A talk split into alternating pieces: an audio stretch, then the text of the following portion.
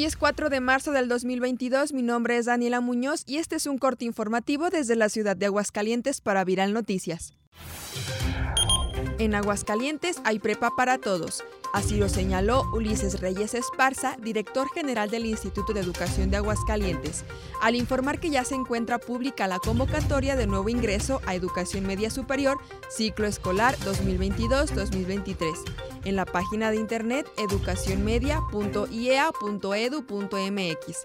Los estudiantes interesados podrán registrarse del 21 de marzo al 15 de abril en dicha plataforma. Este sistema garantiza un lugar en alguno de los 170 planteles de los subsistemas públicos de educación media superior en el Estado, a los más de 18.000 estudiantes que están por egresar de secundaria o que ya egresaron. Esta plataforma asegura mayor eficacia en la distribución de los espacios. El 95% de los estudiantes se queda en una de las tres primeras opciones seleccionadas, destacó Reyes Esparza. Los estudiantes deberán elegir mínimo cinco diferentes opciones de bachillerato o carrera y hasta un máximo de 10. El sistema emitirá una ficha de registro y un formato de pago. La cuota difiere entre los subsistemas o planteles participantes y el monto a pagar se definirá con base a la escuela seleccionada como primera opción. El examen se realizará los días 27 y 28 de mayo.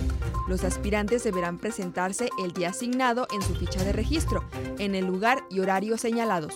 Los resultados podrán consultarse en educacionmedia.iea.edu.mx a partir de las 12 horas del viernes 1 de julio. Entre el 1 y el 21 de marzo, derechohabientes de las pensiones para el bienestar de las personas adultas mayores y para personas con discapacidad permanente, así como del programa de apoyo para el bienestar de niñas y niños, hijos de madres trabajadoras en todo el país recibirán el pago de marzo-abril, así como el adelanto de mayo-junio de manera ágil y ordenada. Con este pago, las personas adultas mayores recibirán 7.700 pesos, las personas con discapacidad 5.600 y las madres trabajadoras recibirán 3.200 de apoyo para el bienestar de niñas y niños. Se cuenta con la participación del personal de Telecom y del Banco del Bienestar debidamente identificados para realizar el pago del recurso. De esta manera, se asegura la entrega de los pagos a las personas derechohabientes y se respeta la normatividad electoral vigente hasta el 10 de abril.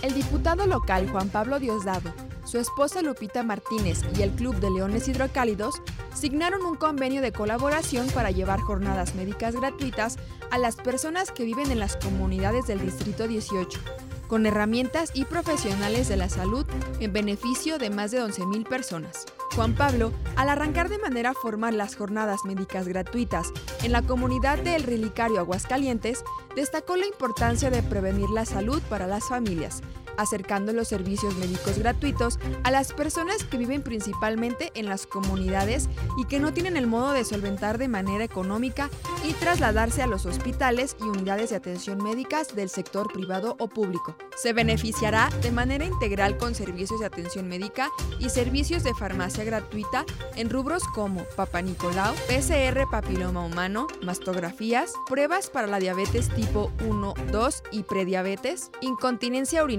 antígenos prostáticos, hiperplasia prostática, pruebas de VIH, osteoporosis, orientación de vida saludable, dentistas, vacunas para las familias en general como hepatitis, neumococo, influenza, la antirrábica, además de las mascotas. El gobernador del estado, Martín Orozco Sandoval, se reunió con los alcaldes de los 11 municipios de Aguascalientes para detallar, analizar y proponer soluciones a las problemáticas y necesidades que cada uno de ellos presenta, con el objetivo de seguir siendo un estado en desarrollo y con mejor calidad de vida.